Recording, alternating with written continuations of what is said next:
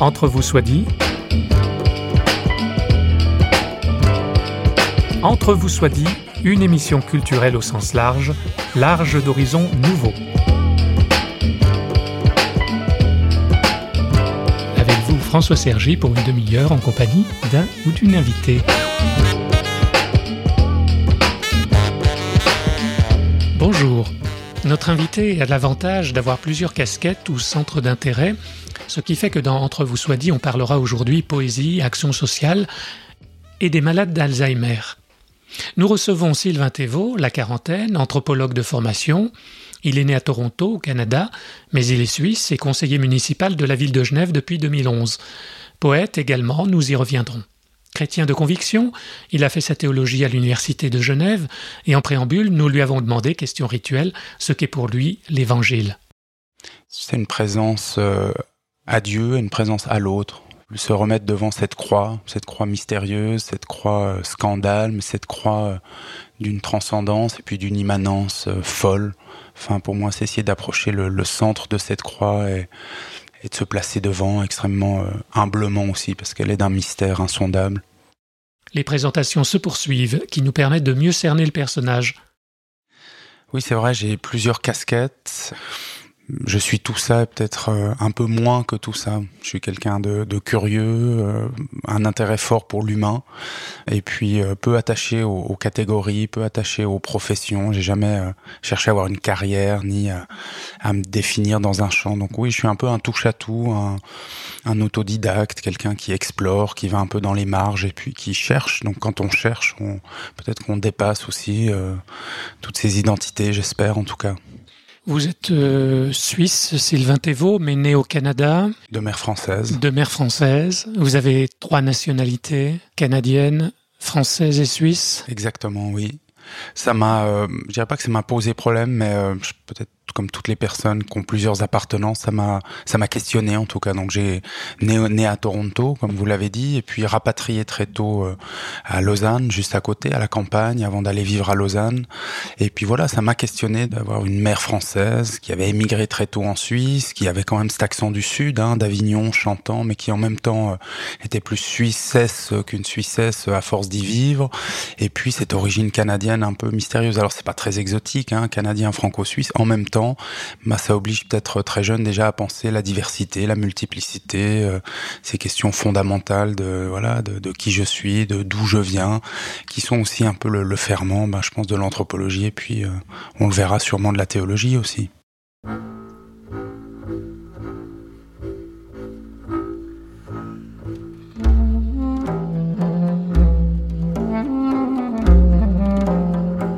La théologie, c'est venu un peu plus tard. Oui, c'est venu même même très tard. Enfin, j'ai grandi, euh, comme je l'ai dit, à Lausanne. Puis après, des parties au Canada à 19 ans, faire des études d'anthropologie. Euh, pourquoi d'anthropologie? C'était ce qui me semblait le plus ample, le plus large, euh, le moins défini, et puis qui s'intéressait à ce qui me touche, l'humain, les formes culturelles, le relativisme culturel. D'avoir aussi été éveillé assez tôt, de, se dire, ce qui se fait ici d'une certaine manière peut se faire d'une toute autre manière ailleurs. Et peut-être de grandir en Suisse aussi, ça aide à ça, parce que la Suisse, dans les années 80, c'était beaucoup euh, plus rigide, peut-être beaucoup mmh. plus formaté, beaucoup moins euh, diversifié qu'aujourd'hui. Donc il y avait cette envie d'aller voir euh, d'autres horizons. Je Et pourquoi la théologie alors, à un moment donné? Alors il y a eu ce cheminement à travers l'anthropologie, donc de partir à. Canada, euh, au Canada à 19 ans pour étudier l'anthropologie, et puis euh, suite à ça un retour en Europe, après le Canada pour vivre à Bruxelles, commencer à travailler avec des toxicomanes euh, dans un lieu d'accueil, puis il y avait je pense un, un manque, une quête, une recherche comme ça d'une forme spirituelle euh, partant de là, un engagement sur le chemin de Saint-Jacques de Compostelle, et puis une rencontre forte avec avec le Christ. En une étant... rencontre directe. Oui, une rencontre directe, c'est-à-dire euh, un face à face, un soir dans un champ où j'avais installé ma tente, et puis soir d'orage, je plie la tente, je me retrouve un peu comme ça dans un dans un hangar, dans un tracteur, et entre veille et, et sommeil, entre rêve et peur aussi de, de l'éclair, enfin dans un, un, temps comme ça un peu étrange. D'un coup, il y a le Christ qui m'est apparu, alors euh, face à moi, bras ouverts, en me disant, mais en m'appelant. vient à moi. Et puis je me souviens, ce, soir-là, c'était pas du tout, je dirais, effrayant, c'était quelque chose de très bon, mais de dire il y a une distance, je ne peux pas venir à toi, il y a, il y a une distance, il y a ces cailloux au sol, je suis pieds nus, enfin voilà, c'était entre, mmh. entre rêve et délire presque. Il faut dire que tout le chemin de Saint-Jacques préparait à ça, avec des rencontres, des rencontres de sœurs, des rencontres de moines. Je dormais dans la forêt, donc euh, voilà, d'être proche des éléments, de commencer à, être un peu euh, nettoyé, je dirais, des, éléments de la société. Donc voilà, là, il y a eu cette rencontre euh, en face à face, mais sans que je comprenne rien au christianisme, sans que j'aie jusque-là à peine ouvert une Bible. Donc la théologie est venue comme une volonté de comprendre, de comprendre avec la, tête et, et, la raison, peut-être, et l'intelligence, ce à quoi j'avais à euh, de cœur, ou en tout cas sans même l'avoir décidé, je. Sylvain Thévaux clôture sa théologie par un mémoire de master sur la maladie d'Alzheimer. Il nous dit ici ce qui est ressorti de ses relations avec les patients rencontrés en tant qu'aumônier dans un hôpital psychiatrique. C'était euh, quelque chose, alors sans non plus glorifier, hein, il faut faire attention, mais euh, quelque chose de d'un lien euh, humain très fort, d'un lien ramené à peut-être à l'essentiel, au toucher, aux émotions premières, aux besoins premiers. Cet accompagnement que j'ai fait, c'était d'être là, ici et maintenant, parce que ce qu'il y avait avant et ce qui viendrait après, pour ces personnes-là, était flouté, était parfois complètement mélangé. Mais ici maintenant, elles, elles savent très bien ce que c'est, elles ressentent très fort ce que c'est. Donc c'était être présent dans cet hôpital qui était un hôpital euh, fermé. C'était dur, hein, il y avait beaucoup d'angoisse, une certaine forme de maltraitance hospitalière. C'est des lieux qui sont, euh, vous le savez, euh, pas à la pointe non plus des moyens qu'on met dans la médecine. Donc c'était des milieux rêches, mais en même temps avec des, fulgurances poétiques, avec des très très beaux moments.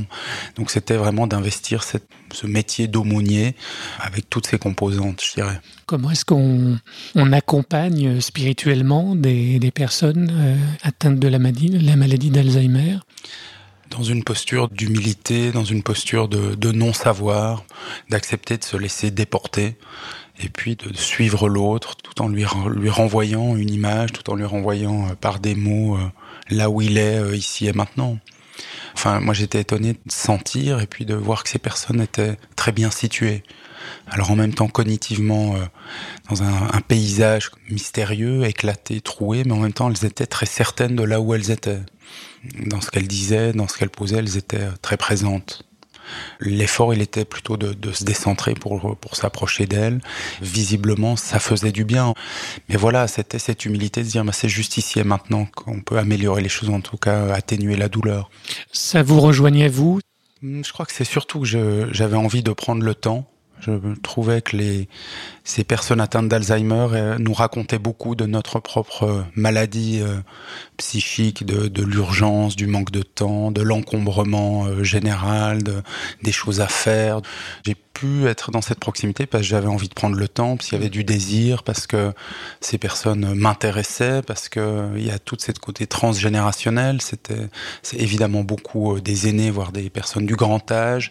J'aimais les, j'aime toujours les entendre ces voix, ces paroles, ces mémoires. Je trouve que c'est un monde habité. C'était pas une expérience de l'horreur. C'est quatre mois et demi euh, passés euh, dans cet hôpital, c'est une expérience du lien humain, de la rencontre, de choses très poétiques. Ils disent qu'elle a perdu la boule, a des papillons dans le moteur, patauge et pédale dans la smoule, que dans sa tête, elle est ailleurs. Il rit quand elle ouvre la bouche chante du matin jusqu'au soir. Sa mémoire est partie en douce, effacée, le sombre et le noir. Elle peint des ciels remplis de fleurs, des barbelés piqués de cœur. Elle voit des anges sur la terre, elle voit le monde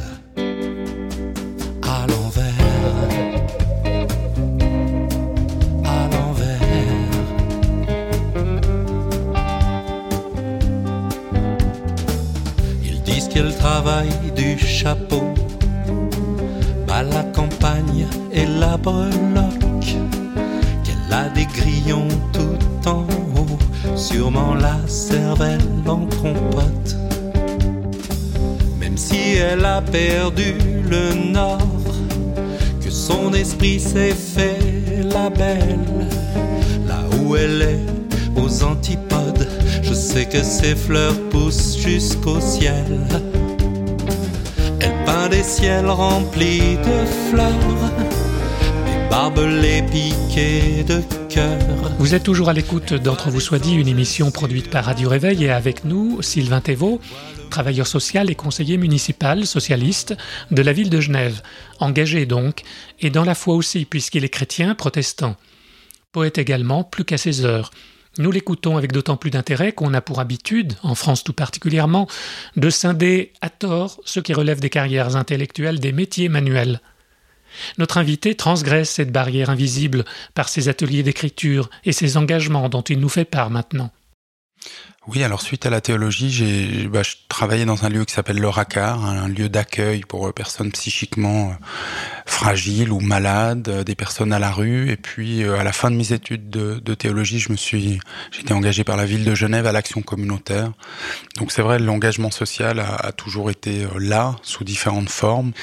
C'est extrêmement cohérent pour moi dans mon parcours, cet intérêt pour l'humain, pour l'autre, et puis pour les, les formes maintenant de plus en plus collectives d'organisation d'où euh, a découlé aussi un engagement politique avec un engagement aussi au, au, conseil municipal de la ville. Alors voilà, c'est différents niveaux d'engagement, mais pour moi, ils sont, ils sont cohérents. C'est plus comment ne pas trop se disperser. Vous utilisez l'écriture dans ces groupes, dans ces rencontres, dans cet engagement social? Oui, il y a des, des animations d'ateliers d'écriture qu'on fournit.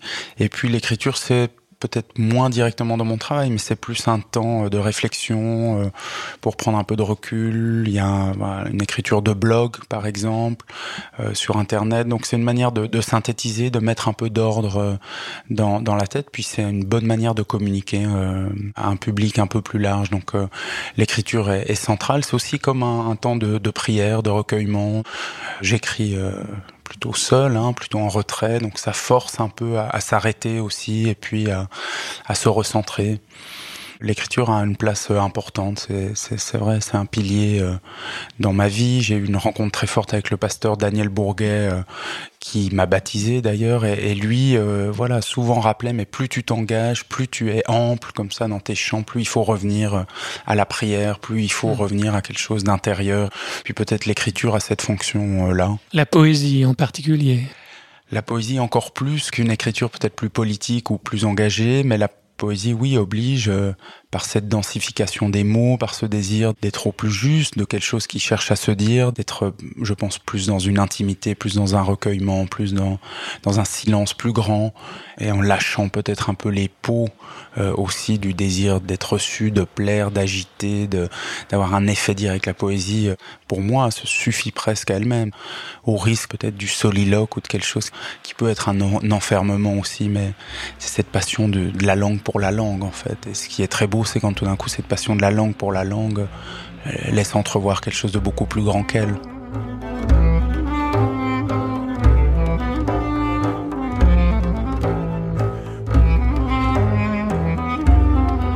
Quel est le but de la poésie? Quelle est son utilité? Quel est son sens?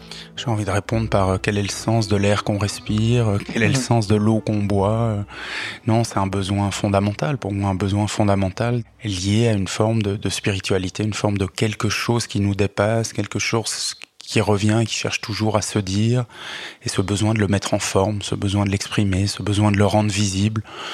C'est probablement inutile, c'est probablement vain en même temps, si cela n'est pas travailler, réaliser, il y a un manque incroyable. Moi, je suis euh, triste, je suis même malheureux si j'écris pas, si je trouve ce, ces moments de joie liés à l'écriture sont tellement grands, ces moments de, de rencontre avec l'autre qui écrit, ces moments de poésie sont tellement forts que le reste paraît après un petit peu fade. Donc, c'est quoi la poésie? C'est une vie agrandie, c'est une vie enchantée. Alors malheureusement, euh, la poésie, ça se vend pas très bien. Pourquoi? Comment vous l'expliquez? Je dirais oui et non. Hein. Oui il y a non. des, enfin, je pense à Christian Bobin. À... il y a des stars. Oui. Il y a Mahmoud Darwish, euh, ce poète euh, palestinien qui a été une voix pour le monde arabe. Il y a, il y a comme ça des, des gens, des, des poètes qui, qui portent mm. quelque chose de plus grand qu'eux. Non, moi je crois que la poésie peut-être il n'y a pas de bons poètes. peut-être je suis critique, mais peut-être que voilà, peut-être que les, les, les poètes sont à venir encore. C'est quoi un bon poète?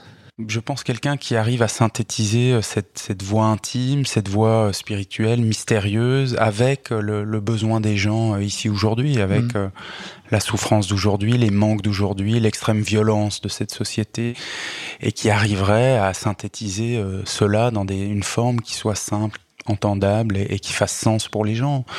Euh, Christ comme poète, voilà, voilà un poète et pas juste des mots, mais, mais des actes, quelque chose d'incarné. Mais c'est extrêmement, évidemment, difficile parce qu'on est dans une période extrêmement difficile où il est peut-être plus simple d'écrire un roman à l'eau de rose euh, qui mm. sera vendable au monoprix que cette parole-là, cette parole engagée, inspirée, euh, qui met en mouvement les gens. En même temps, le besoin est fort. Donc moi, je, vois, je sens, euh, je rencontre des poètes émergents, des poètes euh, qui sont là, qui écrivent. Après, est-ce que je dirais, est-ce qu'on est prêt à les entendre, comme on était prêt à entendre les prophètes Est-ce qu'on est, est-ce désire entendre les poètes? Parce que en même temps, ils mettent le doigt sur ce qui fait mal et sur ce qui nous manque. Poète, sacré boulot, jamais sûr de l'être. Poète sans grade, tu peux te perdre, ce n'est pas grave le champ de bataille est ouvert. L'aléatoire et le cogité. Chaque jour, je remets le couvert, saisis dans l'air une image. Je ne peux pas te dire pourquoi. Je n'ai pas de savoir-faire. Je capte. Ne discours pas. Je ne sais pas comment voir juste, écrire juste. Si mes tentatives sont vouées à l'échec, chaque jour je recommence. Quand le silence hurle, se fait assourdissant, que des sons minuscules se font cris de géants. Nos mots sont des compas, nos guides sur l'océan, nos mots comme continents, il nous restera ça. Quand les nuages filent sans qu'on puisse les toucher, dans le bleu tendre îles, impossible d'accoster. Nos mots sont des trois mâts, naviguent dans ces nuées, nos mots comme voiliers, il nous restera ça, restera ça.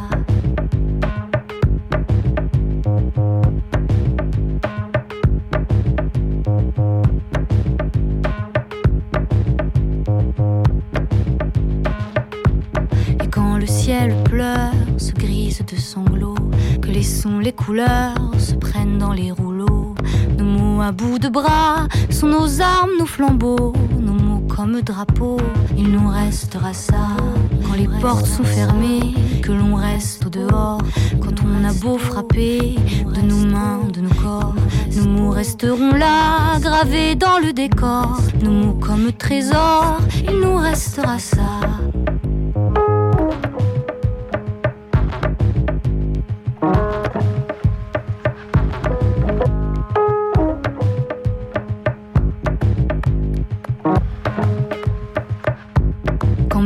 Que je ne sais que dire, quand je ne sais que pleurer, quand je voudrais sourire.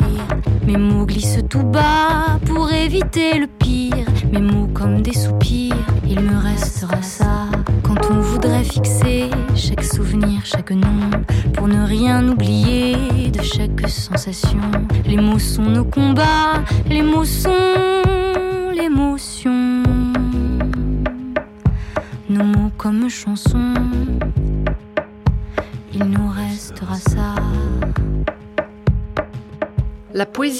longtemps jusqu'à ce que je comprenne que je n'aimais qu'elle seule, sans trop savoir ce qu'elle était. Le poème entendu avant la pause musicale est de Sylvain Thévaux et Patrice Duret qui ont écrit en duo un recueil de poèmes, Poète Sacré Boulot, aux éditions Le Miel de l'Ours. La citation qui fait suite à la chanson est tirée d'un ouvrage de Christian Bobin, L'épuisement, aux éditions Le Temps qu'il fait. Je vous propose de nous en tenir encore à des considérations autour de la poésie. Denise Mutzenberg, responsable avec sa sœur Claire Krahenbull de la maison d'édition genevoise Samizdat, a publié Sylvain Thévaux. Nos possibilités d'impasse sont innombrables, c'est le titre du recueil.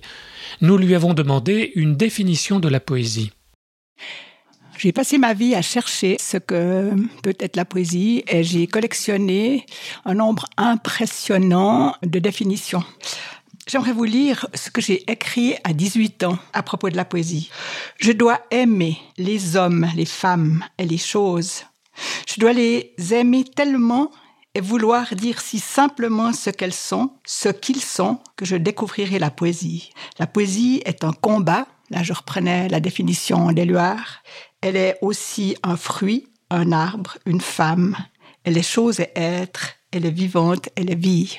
C'est une définition parmi d'autres? Parmi beaucoup d'autres, très étonnantes. J'avais noté lors d'une émission des définitions de personnalités françaises.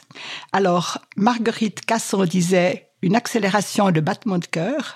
Luc Berrimont, un élément une matière comme le lait, le bois, le fer, qu'on reconnaît sans se tromper.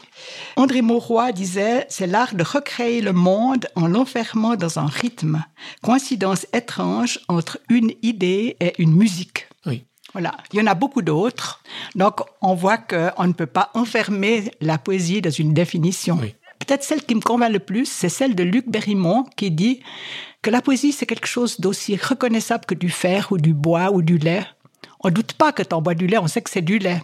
Et moi, quand je reçois un manuscrit et que vraiment c'est de la poésie, je le reconnais, mais j'aurais de la peine à dire pourquoi exactement. Ça résiste. Alors pourquoi est-ce que euh, un certain public euh, a de la peine à entrer dans, dans, une certaine poésie? Pour la plupart des gens, les mots servent à quelque chose. Ils servent à faire la liste des commissions, à dire euh, bonjour aux, aux, gens dans l'ascenseur, etc. Le langage est utilitaire, alors que dans la poésie, il est justement détourné de cette utilité première pour aller au-delà, pour être une création, comme un morceau de musique, comme un tableau. De la beauté pure, esthétique Pas de la beauté pure, non. Non, non, il y a du sens. On a, vu tout à l'heure la rencontre d'une idée et d'une musique. Il doit y avoir du sens. J'aime bien euh, ce que disait Goethe une fois, je n'ai qu'à faire d'un poème qui ne repose sur rien. Et si je reçois justement un manuscrit avec des textes qui sont des purs euh, jeux de mots, ça m'intéresse beaucoup moins. Il faut que je sente une personne derrière. Alors Sylvain Thévaux voit en Jésus euh, une figure de, de poète. Oui, comme Jésus est le Verbe incarné, il est le poète par excellence. D'autre part, poète, poésis, ça vient de la racine euh, faire. Et il y a quelque chose de créatif Jésus qui est le Verbe par qui toutes choses ont été faites aussi, il est le poète par excellence.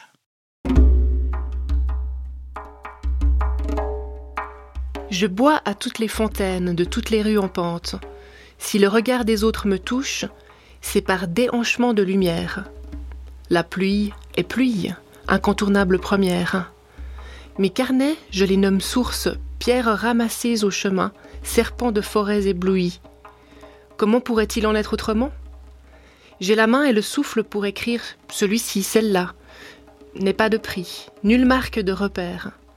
Dimensions inégales, je donne tout pour l'instant, la seule monnaie qui demeure. Sylvain Thévaux a de l'intérêt pour les petits, les déclassés, les perdants. Pourquoi? C'est ce que nous lui avons demandé. Je pensais aux vies minuscules de, de Pierre Michon, pas forcément des déclassés ou, ou des gens brisés, c'est aussi des petites vies, des vies euh, qui tapent peut-être moins à l'œil parce qu'elles recèlent une richesse. Il y a quelque chose, je pense, dans, dans la brisure, dans cette euh, fragilité-là de celui qui n'est pas euh, peut-être sous les spots ou en pleine puissance, euh, du mystère, de l'indécis, qui laisse passer autre chose. Euh, heureux les fêlés, ils laissent passer la lumière. Heureux les pauvres d'esprit. Donc euh, voilà, c'est encore trop intellectuel comme je le dis, peut-être parce que je suis moi-même un, un loser là où il y a la gloire, là où il y a l'argent, il y a une forme d'enfermement peut-être. J'aime bien ces gens qui, euh, c'est vrai, qui sont sur les marges, qui errent, qui se perdent, parce que aussi les rencontres et dans mon travail, dans ma vie intime que j'ai fait avec euh, ces figures-là m'ont enrichi m'ont révélé d'autres côtés euh, de la vie et de, de, de ce qu'elle peut être que ce que me montre peut-être le, la télé qui serait le paradigme de l'outil des gagnants, je dirais. Donc le Christ avait raison quand il disait ces béatitudes, heureux les pauvres en esprit. Je n'oserais pas dire que le Christ avait raison ou tort, mais euh, non, c'est des paroles d'une force, d'une puissance euh, pour moi incroyable tous les jours euh, revenir devant ce, ce, texte, ces béatitudes, c'est d'une force, d'une profondeur insoupçonnée. La source du Christ, elle est là. Elle est dans ce, renversement, ce, paradoxe que les, les brisés, ceux d'en bas, ceux à qui on ne porte pas attention, les tristes, portent en eux le changement, portent en eux une vérité de Dieu. Vous êtes toujours à l'écoute d'Entre vous soit dit et nous allons clore cette émission en compagnie de Sylvain Thévaux par un envoi à marcher. La vie conçue comme un long chemin, le Christ lui-même se disait chemin et vie. Toronto, Montréal, Bruxelles, Genève, Sylvain Thévaux a beaucoup bougé. Et à Genève, c'est à vélo qu'on le voit circuler d'un point à un autre. Nous retrouvons Sylvain Thévaux. Je suis très à croire à ce qui va advenir. Je, je crois au Christ aussi comme euh, comme la figure du marcheur, de, de, l'homme qui voilà sans lieu, qui va à la rencontre de l'autre. Et puis non, tout est possible, tout est euh, modifiable aujourd'hui. On, on se lève euh, devant un jour neuf. Je crois à ça. Je, je trouve extrêmement pénible, fatigant quand on dit mais non, on a toujours fait comme ça. Ah mais non, hier, tu verras, ce sera comme ça demain.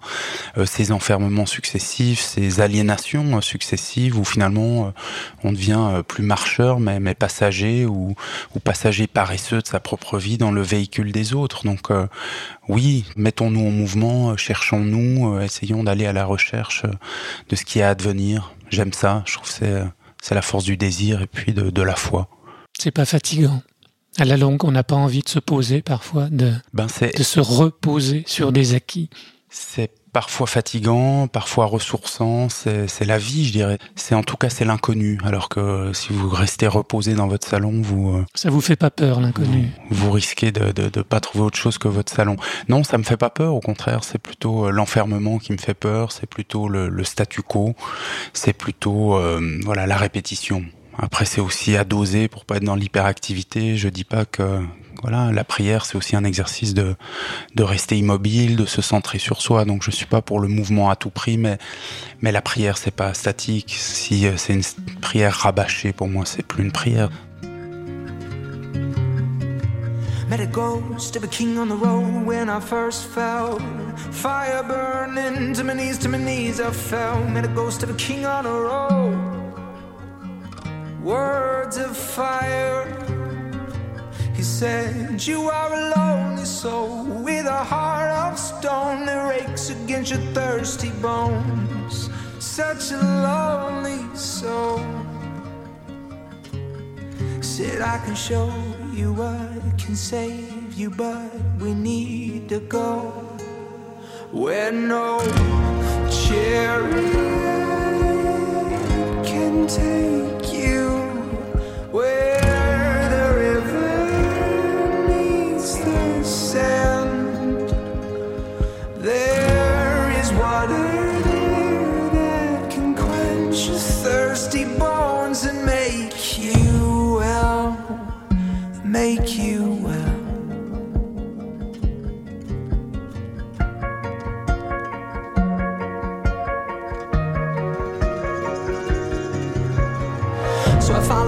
of a king with every step.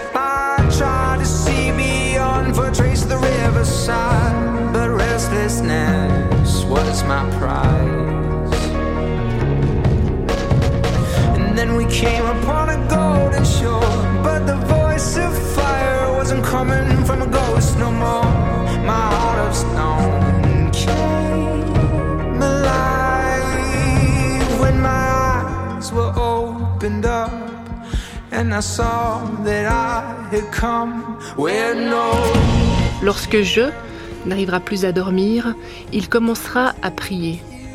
Lorsque je n'arrivera plus à parler, entonnera le chant grave. Lorsque je n'arrivera plus à marcher, alors seulement commencera la première prière. Révélée, le commencera. C'est évidemment par la lecture de l'un des poèmes de Sylvain Thévaux que nous terminons cet Entre vous soit dit, un poème tiré du recueil Viré large course court aux éditions genevoises Le miel de l'ours.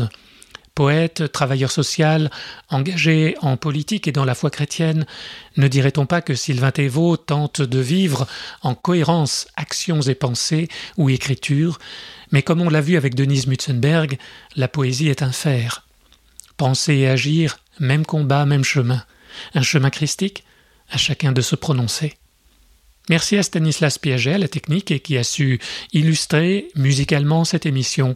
Au revoir et à bientôt dans Entre vous soit dit, une émission signée Radio Réveil.